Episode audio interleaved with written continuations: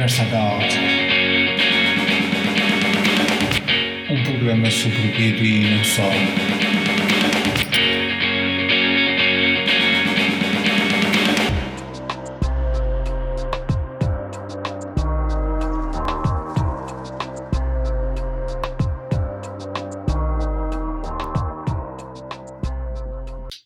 Muito bem, iniciamos mais um episódio do nosso podcast. Desta vez o nosso convidado é o Luís Louro. Tudo bem, Luís? Tudo bem, obrigado pelo convite, é um prazer estar aqui. Olha, Luís, já, tens uma, uma carreira muito grande ligada à banda desenhada. Uh, podes falar um pouco como é que começou essa ligação? Uf, é complicado. Uh, isto perde-se um bocado de memória, não é? Porque eu desde me lembro que, que faço banda desenhada, uh, quer dizer, desde miúdo, obviamente, sempre tive a, a queda para o desenho e sempre desenhei mas uh, a altura exata da minha vida em que passei do, do desenho simples para uh, a banda desenhada não, não tenho presente na memória. Uh, foi alguns na minha adolescência, pronto, em que comecei a copiar. Lembro-me, nomeadamente, do, do Lucky Luke, que eu copiava por cima a lápis e depois mudava a cabeça e criava um personagem meu e fazia histórias com, com vários quadrados retirados do, do Lucky Luke. E, e, foi através dessas influências que comecei, comecei a fazer banda desenhada, aos poucos a ficar cada vez mais interessado, depois a comprar revistas e, e alguns livros, e, e, a partir daí, pronto, foi, foi o que temos hoje. Uhum. Um, sei que hum, tiveste uma passagem na Antónia Arroio, como é que isso foi importante para o desenvolvimento do teu trabalho? Hum, vou ser sincero, não foi muito, porque eu quando fui para António Arroio já, já fazia banda desenhada, já tinha uma, uma série de trabalhos feitos com, com o Tosé Simões, que, que era meu amigo, morávamos na mesma rua e, e depois calhámos a ficar na mesma turma na Luísa de Guzmão e a partir daí eh, ele escrevia umas coisas, eu desenhava umas coisas e resolvemos fazer algumas experiências juntos. E a coisa correu bem e desde aí não, não parámos durante uma série de anos.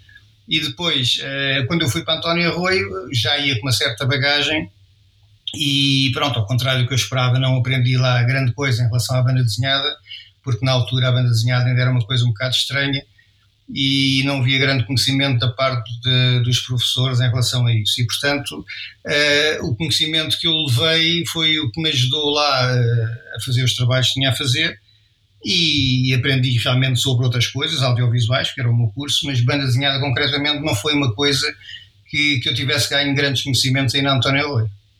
Uhum. Uh, podes então falar um pouco da tua parceria com o teu parceiro já de longa data? Opa, como eu disse, éramos amigos, não é? E começámos a fazer umas coisas e, e, e, pronto, e foi engraçado, foi divertido, acima de tudo, isto tem que ser divertido fazer, não é? E, e fizemos uma série de projetos que nunca foram publicados e, e depois, a dada altura, tivemos a oportunidade de fazer uma exposição através de um professor de português dele na Sociedade de Língua Portuguesa. E fizemos e expusemos os nossos trabalhos, ao contrário do que era normal nessa altura. Uh, nos jovens, nós tínhamos um portfólio gigantesco para, para mostrar, porque eu lembro-me, uh, e é, é normal nessa idade, nós começávamos projetos e ao fim de 3, 4 páginas ficávamos fartos e parávamos e as coisas nunca eram terminadas. Não é? Isso acontecia com toda, todos os jovens da altura. E penso que ainda hoje acontece um bocadinho. E, e o que aconteceu realmente foi que nós eh, conseguimos concretizar uma série de, de, histórias de 30 páginas e mais, e de, de uns personagens que tínhamos na altura, que eram os Glopters, e, e, tínhamos, portanto, um portfólio grande, o que permitiu fazer uma exposição eh, de veras interessante. E nessa exposição uh, surgiu o, o Geraldo Zelino, uh, e então foi o Geraldo Zelino que, que, que, nos ligou a, pela primeira vez ao mundo da banda desenhada, que nos falou que existia um clube português de banda desenhada, que existia uma série de tertúlias que se faziam uh, semanalmente no Parque Meyer, onde iam autores de banda desenhada, editores, críticos, etc, etc. E, e, a partir daí nós, nós realmente fomos, uh, fomos experimentar e fomos a, começámos a, a frequentar essas tertúlias, onde levávamos os nossos trabalhos e mostrávamos os nossos trabalhos. E, e pronto, e começámos a ser conhecidos no meio através disso. Uh, depois, a dada altura, tive a hipótese de ir ao mundo de aventuras uh, ter com o Jorge Magalhães, que era um antigo colega de escola de, de um tio meu, e eu fui todo contente com as costas quentes, porque se ia da parte do meu tio e ele era amigo do meu tio, aquilo estava no papo. E portanto eu ia publicar no mundo de aventuras, não é? E entretanto cheguei lá e o Jorge Magalhães, na altura, viu os desenhos, pá, isto é muito engraçado, mas isto não é o estilo, que era um traço um bocado caricaturado, isto não é o estilo de facto do mundo de aventuras, pá, continua, continuem a trabalhar, porque pode ser que tenham um futuro e tal, pá, mas ainda não vai ser desta. Eu saí de lá com uma cabeça do tamanho do mundo, tristíssimo e tudo mais. E depois o curioso é que a vida dá, dá estas voltas, é que depois, mais tarde, nessas tertúlias, nós fomos evoluindo e acabou por ser o mesmo Jorge Magalhães que nos disse: Olha, eu acho que nesta altura vocês estão com qualidade para publicar no Mundo Aventuras, estão interessados em publicar esta história, e foi ele a primeira pessoa a publicar um trabalho meu uh, numa revista profissional, digamos assim. Foi o próprio Jorge Magalhães, que mais tarde também foi ele que proporcionou o primeiro álbum do, do Jim Del Mónaco, em que disse: Olha, tem já três histórias do Jim Del Mónaco se fizerem mais duas ou três, isto dá para um álbum, a gente publica-vos um álbum. Claro, foi, foi esterismo total. Depois, a partir daí, pronto, é a história que nós sabemos. Uh, já lá vão 30 e tal álbuns. Uhum. Olha, fala um pouco como é que surgiu a personagem do Jim Del que foi feita com o argumento do Tosé Simões. Uhum. É, foi engraçado porque foi, foi uma coisa que não foi assim muito planeada. Ou seja, quer dizer, foi, na realidade foi. Nós, eh, nós fazíamos, como eu disse, já muitas histórias de, de BD, mas era tudo, sobretudo, ficção científica, porque é o que os miúdos gostam de fazer e tudo mais. E a dada altura, em 85, fomos a Barcelona, um festival desenhado, pela primeira vez, os dois, e apercebemos, claro, que o que se fazia já não era tanto ficção científica, mas havia outro tipo de, de coisas, outro, outro mundo a explorar. E viemos para, para Portugal com uma ideia de fazer uma coisa diferente. E às tantas, eu estava na altura a ver até uma, uma, uma edição do Mosquito antiga, tinha uns trabalhos do Fernando Bento, num traço assim vanguardista, que eu achei imensa piada. E, e como eu gostava muito de selva e de Tarzãs e, e coisas sobre a África, pá, vamos fazer uma paródia hoje das selvas uh, e vamos. Uh, pá, aproveitar este traço que eu acho tão giro, vou-me inspirar neste traço e fazer uma paródia. E a ideia começou por ser uma história de quatro páginas, uma brincadeira só. E, hum, ok, como é que vamos chamar este personagem? Como é que surgiu o nome Jim Del Mónaco? A dada altura, no Caixo de o Tosé estava à espera do, do barco para ir ter com a namorada e passou um tipo uma camisola que dizia Del Mónaco nas costas. E o gajo achou imensa piada e, e Del Monaco, agora bem, Jim das Selvas misturado com o Del Monaco dá Jim Del Monaco, e foi assim que surgiu o nome, portanto foi uma coisa bastante profunda, como podes é, perceber. é, e o nome surgiu daí. Curiosamente, quando tentámos, isto agora é um pequeno à parte, quando tentámos registar o nome agora recentemente para criar um mail de Jim Del Monaco, já existe um indivíduo nos Estados Unidos chamado Jim Del Monaco, portanto isto é assustador. Já não é. Pois, não, não... Mesmo um indivíduo chamado Jim Del Mónaco, que é impressionante.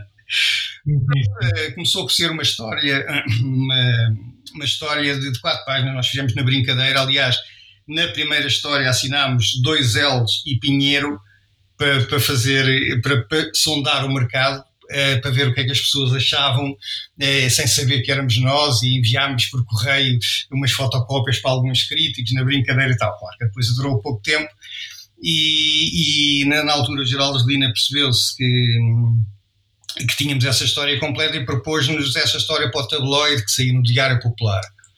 E essa história foi publicada no tabloide e depois, no fim, houve uma votação de todas as histórias que tinham entrado nesse tabloide e o Ginel Mónaco foi, de facto, a história vencedora pelo público, mais uma vez. E, e a partir daí surgiu o interesse de, realmente de, de, outras pessoas no, no personagem Virgínia Dalmona.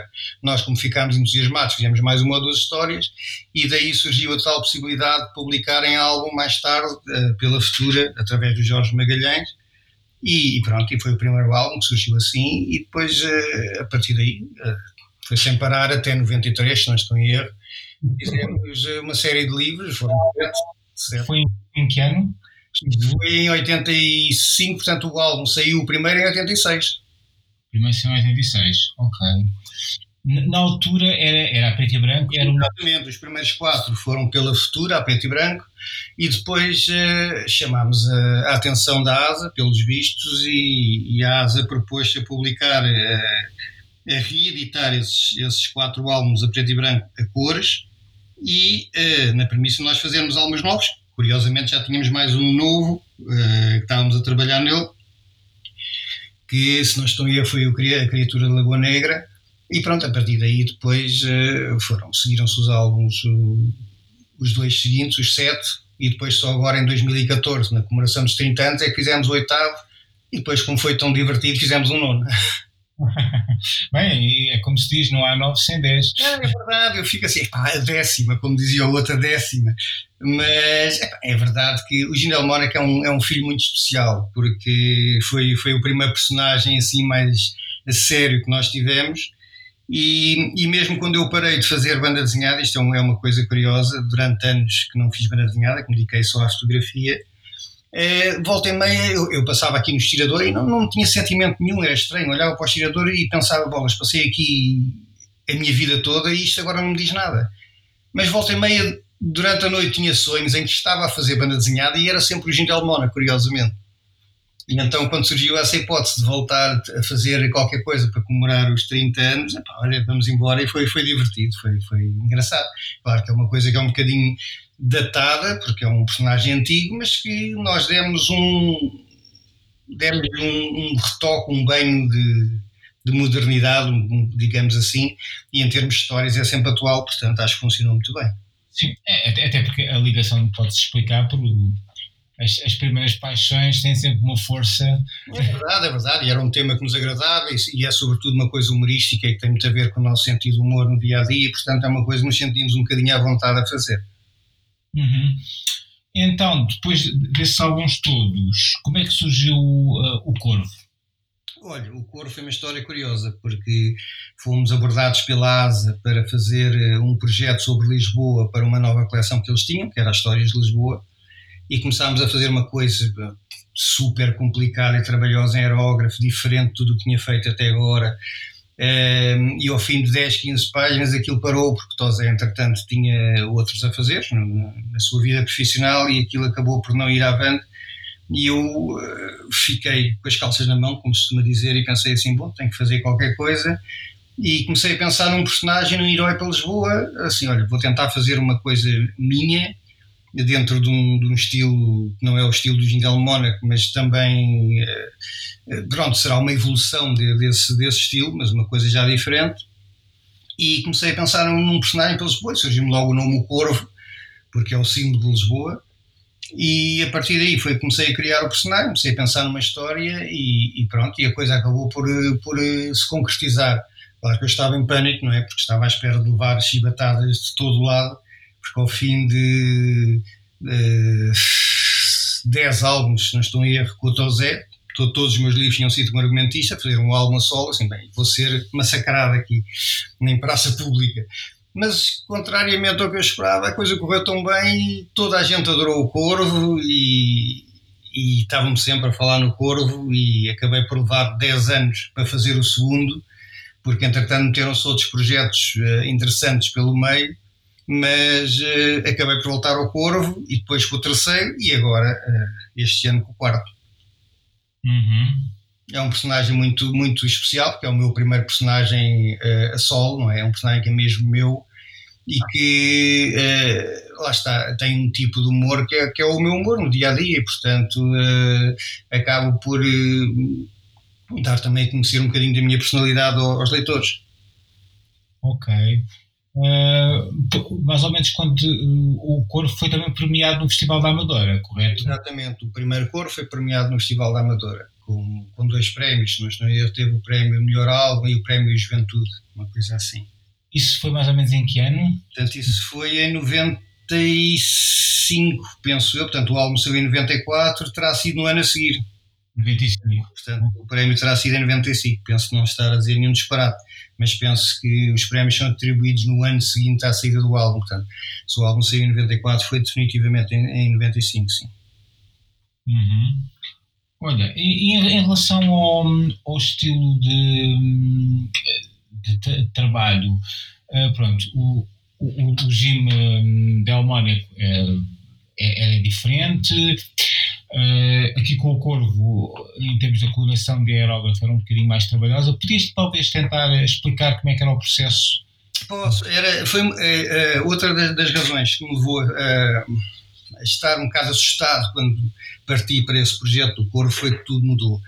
Porque na altura do Jim Del Mona, que eu fazia o traço preto e branco, enviava-o para a ASA e a ASA enviava umas provas em cinza, em A4, com um traço muito levezinho em cinza, onde eu dava a cor e depois tínhamos um acetato preto para pôr por cima para ver o resultado final. Porque o preto era, era feito à parte. E então era, era um processo um bocado complicado, porque estás a pintar uma coisa sem estares a ver na realidade o que está a sair, porque depois só quando se punha o acetato preto por cima é que nós tínhamos noção do que é que estava a sair. Era uma coisa um bocadinho mais complicada e que não permitia ir muito mais além de, das cores mais básicas, digamos assim, do, do, processo de trabalho mais básico. Quando, quando uh, comecei o Corvo, pois o, uh, as coisas, a tecnologia tinha evoluído e já se podia dar a cor diretamente na, na prancha.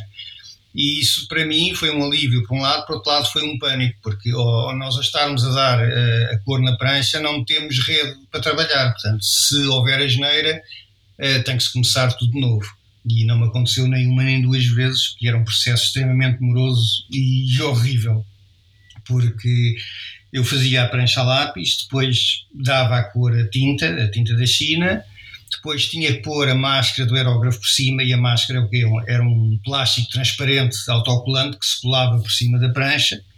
E depois com um x tinha que se cortar tudo, desenhar novamente por cima da tinta da China todo o traço novamente.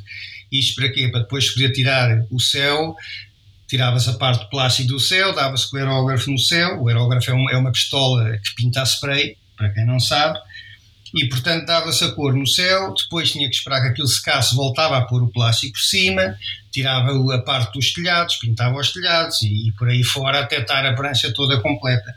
Ora, o que é que acontece? Muitas vezes, um, ehm, ao estarmos a dar a cor, o plástico vai deixando de ser transparente, uma vez está a levar com camadas de spray por cima. E na parte final do trabalho, a gente já está a fazer aquilo um bocadinho a olho, porque já não vê o trabalho que está por baixo, só vê mesmo o plástico, que entretanto já está eh, quase preto, das, das várias cores que levou por cima e depois quando se retirava todo o plástico, eh, toda a máscara, por vezes o resultado não era o esperado e então voltava a desenhar tudo a lápis, voltava a desenhar tudo a tinta da China, voltava a meter o plástico, voltava a cortar com o xizar. Era um processo um bocado uh, chato. E depois, de, mesmo quando, quando corria bem, depois ainda havia uma série de, de correções a fazer, porque o x-ato às vezes cortava-se um bocado do papel, uh, depois havia outras partes que não dava para pintar com tinha que ser com o pincel, com lápis de cor, portanto era um processo muito, muito chato. E ainda tinha outra, outra questão que era eu ficava mesmo abrindo as janelas depois de pintar com a aerógrafo, ficava por vezes uma semana a suar-me azul, roxo e sei lá o quê. É, era uma coisa, a casa ficava empestada com o cheiro das tintas do acrílico e portanto era um processo chato. Por um lado era um processo que permitia umas cores fabulosas e, e o meu trabalho acabou por ser mais conhecido até pela cor que eu dava e e era, e era bastante interessante, mas era muito chato e foi uma das razões que me levou a, a, parar durante uns tempos a banda desenhar, porque estava realmente saturado disso. E quando voltei agora com, com o Gindel Mónaco, finalmente apostei na cor digital, uh, já dominava o Photoshop bastante bem devido ao meu trabalho como fotógrafo, foi uma questão de adaptar uh, as ferramentas para, para a pintura e o meu medo era o quê? Era, era que a cor saísse parecida com a minha cor tão característica do aerógrafo e não uma coisa plástica e sem alma. E foi esse o meu grande desafio, mas acho que eu consegui, consegui ultrapassar. Uhum. Olha, entraste então depois num período de, pausa na banda desenhada. Uhum.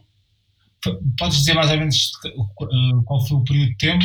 Olha, uh, foi quando lancei o Corvo, o Corvo 3 em 2007 com o Nuno Marco. Um, as razões foram, foram várias. Uma delas foi, como eu expliquei, o processo moroso que era fazer a cor com o aerógrafo e, e não só isso, depois o resultado final nunca, não era aquilo que eu imaginava, porque lá está, a cor digital permite um brilho, umas cores uh, fora de série, que mesmo com o aerógrafo muito que eu tentasse, aquilo nunca saía bem o que eu queria e comecei a ficar farto. Depois uh, foi também, sendo sincero, o facto de, do Corvo 3, quando saiu, foi na altura em que a asa passou para a leia e, portanto, aquilo estava assim um certo rebuliço o Corvo, eh, esse volume foi assim um bocadinho uh, um enteado, digamos assim. Basta que foi um álbum que eu fiz que, com o Nuno Marco, uma pessoa uma figura bastante conhecida da nossa praça, e no entanto não foi um álbum que tivesse um destaque por aí além. Pelo contrário, há pessoas que ainda hoje no Festival da Amadora vêm ter comigo e com os dois primeiros para autografar e perguntam quando é que eu faço um terceiro. E eu, o terceiro, então, mas o terceiro já está, estou a fazer o quarto. E um monte de gente não conhece sequer o terceiro volume, portanto passou assim um bocadinho debaixo do radar, eh, passou um bocadinho despercebido. E, todos esses fatores juntos levaram-me ao crescimento do meu interesse pela fotografia, lá está. Entretanto, na altura tinha a possibilidade de, de viajar, fiz vários safaris em África e depois, eh, nessa altura, já estava a viajar para a América Central e do Sul, Amazónias e florestas tropicais. Isso é uma coisa que é uma paixão que eu tenho, enorme. E, e começou-me a a levar tanto tempo que, que eu, pronto, resolvi fazer uma pausa. Na altura não era uma pausa, fui mesmo abandonar a banda desenhada de vez, eh, era a minha ideia, e dedicar-me diretamente à fotografia. E pronto, eh, pelos vistos não foi de vez, graças a Deus, cá estou. Ainda bem. Olha, então como é que foi o, o regresso depois? O regresso foi de uma maneira uh, bizarra. Eu estava aqui e, hum, a dada altura, recebi um mail de um, de um colega de trabalho, que é o, o Diogo Carvalho, que me mandou um mail e, uh, a pedir se me podia, uh, se eu lhe podia conceder uma entrevista. Eu perguntei, mas entrevista sobre o quê? Sobre banda desenhada? Mas epá, eu já não sou autor de banda desenhada. Isso, esse mundo para mim já está acabado. É pá, mas tinha piada e tal. Uh, vá lá pronto, está bem, vamos lá fazer a entrevista. E no meio dessa entrevista, no meio das perguntas que ele me fez, uh, falei de, de, do, do, que foi meu, a minha carreira na banda desenhada e, e, o que é que me levou a parar e que estava também às vezes um bocado decepcionado com, com umas coisas que tinham, estavam a processar e tudo mais, inclusive é o Gindel Mona, que portanto isto foi em 2014, e o Gindel Mona que em 2015 iria fazer 30 anos e ninguém se iria lembrar, porque tal como quando fez 25 anos ninguém se lembrou, isso deixou-me um bocadinho triste. E ele agarrou nessa entrevista e pôs uh, como título Gindel Mona para o ano faz 30 anos. Isso, parecendo que não, acendeu uma série de, de, de luzinhas pelo, pelas redes sociais e, e o Tosé Simões, entretanto, liga para mim, que eu também já não, não não o vi ou não contactava com ele já há uma série de tempo. Epá, olha que tinha piada a gente fazer uma historiazita, uma brincadeira para comemorar os 30 anos. Tu és maluco, já não desenho, pá, já não. Ainda por cima hoje ainda ele, sei lá, já desenhar isso e tal. Epá, mas tinha piada fazer uma história, uma brincadeira e podíamos fazer. E assim, ok, olha, vamos fazer uma história por graça, podemos fazer uma história e, e, pá, e ver o que é que dá. E começámos a fazer a história e, para minha surpresa, uh, estava lá tudo Uh, comecei a desenhar e é como se tivesse estado, não tivesse parado e tivesse lá estado ontem. E, e, sobretudo, fazer um personagem que não era novo, que eu já tinha feito e, portanto, uh, e não perdi a mão. Pronto, foi, foi engraçado. E comecei a fazer e depois chegou a altura de dar a cor e disse: Oh meu Deus, agora é que vai ser o bonito. E a coisa funcionou tão bem que, ao fim de meia dúzia de dias, entre aspas, tínhamos a história feita e, e, e digo-lhe assim: olha, isto até foi divertido e tal. Então vamos a mais uma. Então vamos embora. E fizemos mais uma, uma segunda história. Portanto, esta segunda história veio a terceira, a quarta e a quinta e tínhamos um álbum feito. E pronto, e contactámos a editora, perguntámos se estavam interessados em, em prosseguir com o Gindel Mónica, disseram que sim, e foi assim que surgiu o álbum. Portanto, foi uma coisa que, que eu não estava nada à espera e foi graças realmente a essa, a essa entrevista que, que, me despertou novamente uh, uh, o interesse no, no desenho. E, e lembro-me de ido para o estirador e fazer, experimentar fazer um desenho num traço um bocadinho mais entre o Corvo e, e outros personagens meus, Alice e tudo mais, mais recente do Gindel Mónaco a ver como é que funcionava, mas acabei por voltar atrás e regressar um bocadinho mais ao traço original do Gindel Mónaco e achei tanta graça fazer que, que, pronto, olha, as coisas funcionaram e foi assim, de facto, sem estar à espera, que eu fui eh, repescado novamente para o mundo da banda desenhada. Olha, ainda agora estavas a falar da questão da, da cor, esse, esse, esse álbum do Gindomónico, com o regresso, foi feito já com métodos digitais. Exatamente, foi a primeira vez que eu fiz com o método digital foi uma experiência completamente nova para mim, mas acho que funcionou muito bem, melhor do que eu estava à espera e, portanto, foi uma das razões também que me entusiasmou para continuar. Uhum. Em relação uh, ao Watchers, que, que, foi, que foi lançado recentemente, uhum. Que teve, teve muito boa aceitação na crítica e, e também. Foi, porque vamos lá ver, era um projeto diferente em, em, em todos os sentidos, não é? em, em todas as suas vertentes. Primeiro, andei mais de um ano a pensar nos Watchers.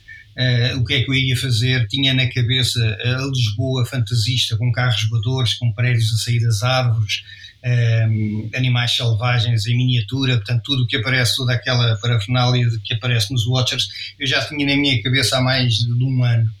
Mas não tinha realmente história para aquilo, assim, que história que se vai enquadrar nisto.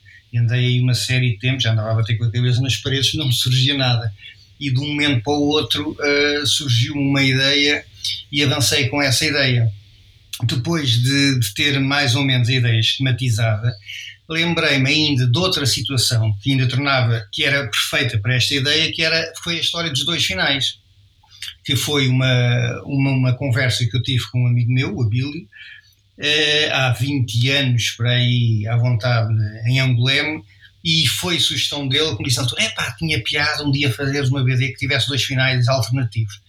E aquilo ficou, nunca, nunca avancei com esse projeto, mas ficou-me na cabeça e achei que nos Watchers, num ambiente tão bizarro, tão inovador, tão, tão retro ao mesmo tempo, tinha piada fazer isso. E, e foi nesse pressuposto que, que, fiz a história e fiz a proposta à editora que, que, foi logo imediatamente recusada porque não, as coisas não, não, não iam funcionar, porque não podia ser, porque uma série de, de problemas que os comerciais puseram e eu uh, insisti e disse: isto não faz sentido nenhum. Se não for com os dois finais, isto não faz sentido nenhum. O que é que vocês têm a perder com os dois finais? Nada, só têm a ganhar. Uh, até porque o, o, colecionador mais uh, ferrenho até vai comprar os dois, se calhar. E eles começaram a pensar nisso e tal, e acabei por, com a ajuda do, do Vitor Silva Mota, o editor, que me apoiou nesse, nessa demanda contra a a secção comercial da, Leia e acabaram por aceitar. E felizmente, nem um ano depois, já estavam a dar-me palmadinhas nas costas, a dizer que foi uma ideia genial e que funcionou muito bem e tudo mais. E, e, pronto, acho que, que era perfeito para, para este projeto e funcionou tão bem porque o tema é muito atual, é? as redes sociais, as críticas às redes sociais, a necessidade dos gostos e do, dos seguidores e tudo mais, e depois é levar tudo isso a um extremo uh, que não é tão disparatado quanto isso, porque o que nós vemos hoje em dia na, na, na, internet acaba por não ser assim tão disparatado.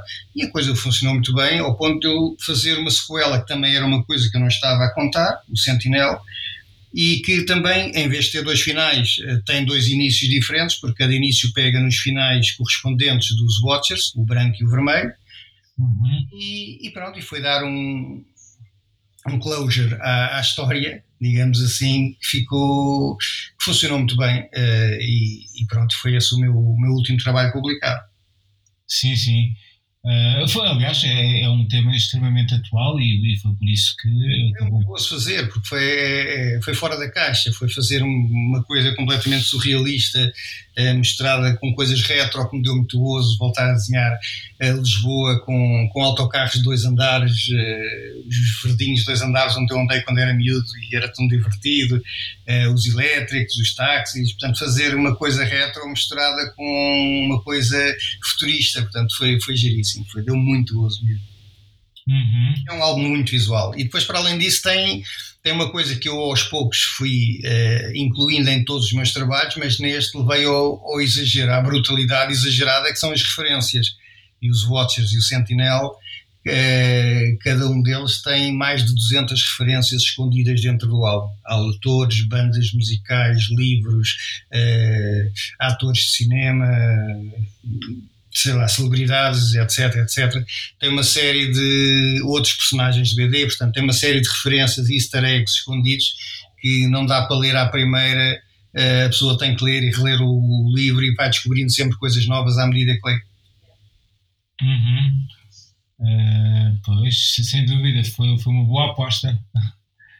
Acabou. É muito gosto fazer, não é? E é por isso que eu, que eu continuo, é, é de facto pelo gozo quando chegar à altura, e, e, acho que não preciso provar isso a ninguém porque já o fiz, quando chegar à altura em que deixe de me dar o gosto fazer o par, foi o que eu fiz em 2007, e se for necessário voltarei a fazê-lo, mas por enquanto continua a dar muito gozo e eu fico muito contente com isso. Uhum.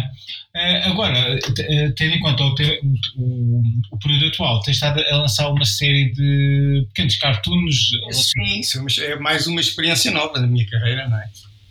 Uh, já há muito tempo que eu tinha pensado assim, um dia gostava de experimentar fazer um cartoon, mas é uma coisa que uh, me assusta um bocado porque o meu traço não, não é um traço que fique bem num cartoon. Não é, é, apesar de ser um traço simples e meio caricaturado, mas com um cartoon não funciona muito bem. E quis fazer a experiência e agarrar, não perdendo a identidade do meu traço, tentar simplificar ao máximo o traço para que funcione bem num cartoon. E depois surgiu-me esta ideia dos covidiotas e pensei assim, vou fazer uma tira, vou tentar fazer uma tira com um tema sobre os covidiotas só pela graça. E fiz a tira e gostei do resultado, gostei do resultado e pensei assim, bom, isto foi giro, se calhar fazendo três ou quatro tem piada e estou entretido, é uma espécie de terapia também para mim, não é? Numa altura destas, e estou aqui entretido e olha, vou pondo isto online.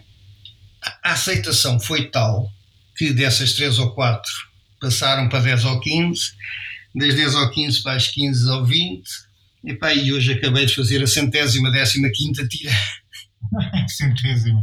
Portanto, estou a publicar diariamente, não é? Uh, vou na 32 segunda, uh, mas já tenho 115 tiras uh, prontas a avançar, porque entretanto as ideias vão surgindo e eu vou desenhando. Depois há aquelas pérolas que surgem do, do, nosso amigo Trump, por exemplo, ou, ou do nosso amigo Bolsonaro, que são, são poços sem fundo de pérolas e, e volta e meia tenho uma tira para entrar, mas de repente surge uma pérola nova nas notícias que eu vejo em bolas, tenho que explorar isto. E então atrás acho que já tenho feitas, mas tenho que meter aquela na altura para, para ser atual, não é? E então vou fazer um bocadinho esse jogo de, de recuar algumas que já tenho feitas há mais tempo, mas que são mais generalistas, para pôr aquelas do momento. Uhum. Eu agora estava-me a recordar, pronto, nós, nós estivemos a falar mais dos seus álbuns, que muitas vezes acabam por ser séries. Uhum.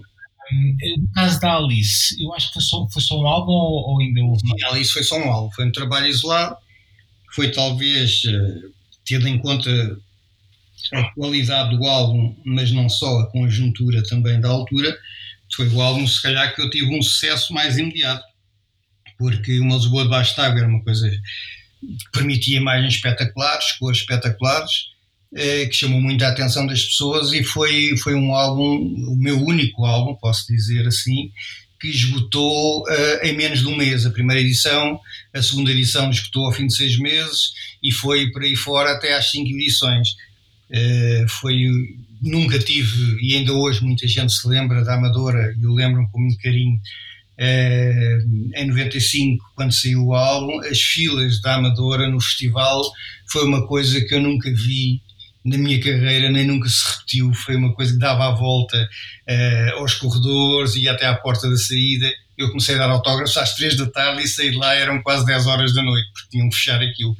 Foi assim uma coisa mesmo do outro mundo e é um álbum que eu guardo com muito carinho precisamente por isso e porque me deu uh, aquele gosto especial lá está de fazer os tais cenários como aconteceu agora com os Watchers que é um álbum extraordinariamente visual Alice também o era. E portanto isso deu-me um gozo muito especial. E curiosamente a Alice comemora este ano 25 anos. Uhum. Pois, é incrível como o tempo passa. Como o tempo passa, é verdade. 25 anos, como é que é possível? Mas é verdade Olha, então e qual é o projeto que tens em mente para, para o próximo ano? Ixi, acabei agora de fazer o corvo, não é? Estou à espera que saia. O, o, o, corvo, o corvo que será neste caso o quarto número. O quarto número, que se chama Inconsciência Tranquila. E, e, já está na gráfica, portanto estou à espera a qualquer momento de ter o álbum físico nas mãos. Agora, tudo vai depender de toda esta situação pandémica de quando é que se pode pôr o álbum à venda, quando será indicado pôr-se o álbum à venda, como pôr o álbum à venda. Toda, toda esta conjuntura mudou e, portanto, todas as coisas que nós tínhamos planeado uh, foi com um balde de água em cima para este ano, não é? Uh, o Corvo, ia ter, o Corvo ia ter uma exposição no Festival Internacional de Beja, que entretanto foi cancelado. Uhum. Tive uma exposição, graças ao prémio que ganhei na Amadora no ano passado, uma exposição que abriu em março na FNAC e teve aberto durante dois dias, porque entretanto a FNAC encerrou e portanto nem eu cheguei a ver essa exposição, ainda lá deve estar. Uhum. Todos os planos que nós tínhamos estão assim a ser uh, atirados uh, contra a parede. Mas, tirando isso, tenho, tenho de facto o corpo, que já está, é uma, é uma realidade. Tenho mais um projeto que eu não quero desvendar já, mas que também daqui a poucos meses já uh, poderá estar pronto. Já recebi agora as provas digitais para verificar se está tudo bem, que é com outra editora, mas um projeto, uh, um projeto meu e do Tosé Simões de, dos anos 80 que nunca tinha visto a luz do dia por esta ou por aquela razão acabou por nunca sair e agora vai ser reeditado. Uh, reeditado, não vai ser editado, porque nunca foi editado. Algumas histórias saíram na altura no, no Mundo Aventuras e nas seleções BD, e agora finalmente parece que ao fim destes anos todos vamos poder ver finalmente o nosso álbum uh, vivo e a cores, ao vivo e a cores. Uh, gostava também de, de, avançar com, com uma edição especial dos 25 anos da Alice, vamos ver se isso é possível ou não. Uhum. Um, e agora os próprios covidiotas, uh, ao fim de cento e tal tiras, realmente já há material até para fazer um livro. Material para um álbumzinho, até porque provavelmente desconfio que vai, vão, vão, vai muita gente que vai lançar uh, alguns relacionados com este período. Eventualmente, eu penso que sim. E uma coisa, uma, uma das coisas boas, entre aspas, que tenho é que mesmo que não saia já, não é uma coisa que seja datada.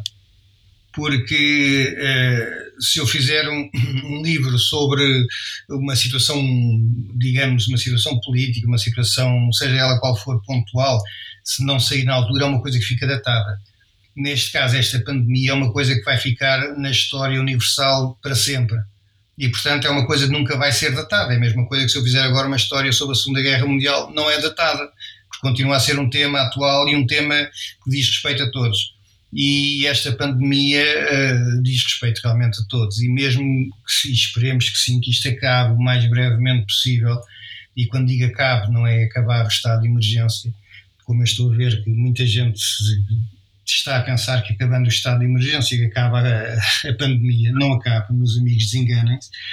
E, portanto, temos de continuar a ter todos os cuidados, mas esperando que esta pandemia acabe o mais brevemente possível, eh, isto será sempre uma coisa que as pessoas vão querer recordar, até porque está feita com humor, e vão querer recordar uma época onde vivemos todos. Eh, uma, uma experiência diferente na, na, vida que nunca ninguém tinha vivido, não é? A, a, nível mundial, não a nível nacional, e portanto isto será uma coisa que vai sempre fazer parte da história universal e vai ser sempre interessante rever.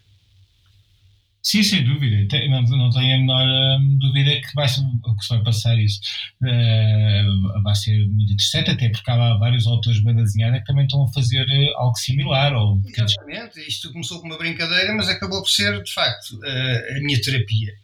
Porque, é assim, eu, vamos ser sinceros, eu sou das pessoas, se calhar, em termos de confinamento, uh, menos afetadas, porque eu passo a minha vida em casa a trabalhar no estirador. Portanto, uh, a única diferença é realmente a pessoa não ir à rua porque não quer ou porque não pode, ou porque não deve, e é diferente, é aí está a diferença.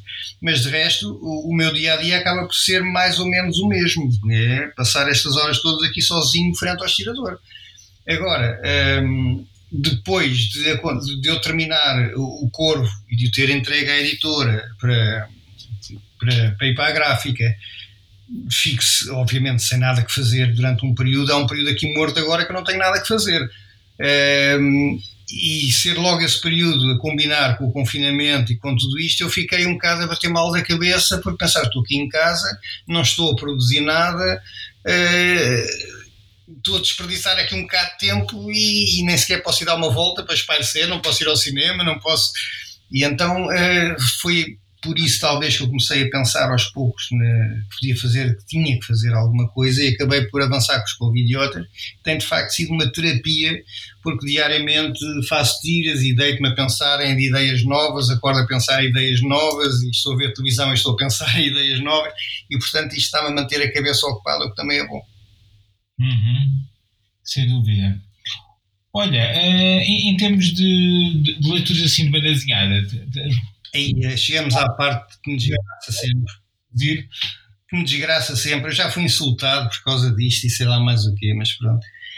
Pronto, eu, eu vou-me confessar mais uma vez aqui. É, ou vivi a cores. Eu praticamente não leio banda desenhada. É, é, assustador porque eu vou aos festivais de banda desenhada e o pessoal fala: Ei, bem, já viste o novo álbum do, do A ou do B? Assim, quem? Quem é esse?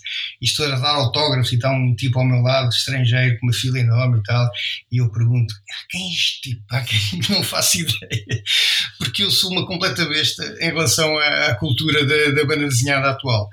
Isto porquê? Porque ah, eu era miúdo e sempre fui colecionador e leitor ávido de BD e tal.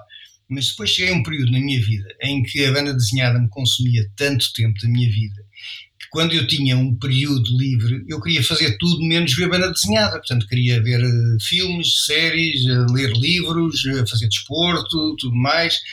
Ou seja, nos meus tempos de lazer, não me vejo ler um livro de banda desenhada. E quando vejo um livro que eu gosto, normalmente esfolho o livro, vejo os bonecos que eu, que eu, gosto de ver, ok, e rumo e não tenho paciência para ler, raramente tenho paciência para ler um livro de banda desenhada, confesso-me, e peço não me levem a mal, mas realmente é, é, que eu levo tanto tempo a fazer banda desenhada e tenho um prazer tão grande em fazer, mas depois de ler parece que não tenho já paciência para ler, para ler banda desenhada. Eu estou a comprar agora a coleção do Homem-Aranha, que está a sair da Saudade, e já vai no número 30, uma coisa assim, e li para aí 6 ou 7, depois a seguir passo folha a folha, vejo os desenhos e demais, meto na prateleira e lá fica, pronto. É, confesso que não tenho, e portanto falar de autores ou do que é que seja, não tenho assim propriamente neste momento um autor favorito, um autor que seja uma referência, uh, não tenho, não tenho. Isso por um lado acaba por ser bom, porque hum, uma vez que isto já acontece há vários anos, proporcionou-me também uh, traçar o meu próprio caminho longe das influências uh, de outros autores. E quando digo longe, longe de, das influências, falo das influências diretas, porque obviamente influências indiretas há sempre, e, e, idiota é aquele que acha que está a criar alguma coisa de novo, é? porque já ninguém cria nada de novo. Portanto, eh, todos nós temos influências inconscientes e, e, obviamente que eu também tenho, portanto, mas permitiu-me traçar um bocadinho, afastar-me um bocado das tendências e, de, e fazer uma, e traçar o meu próprio caminho. Uhum. Ok.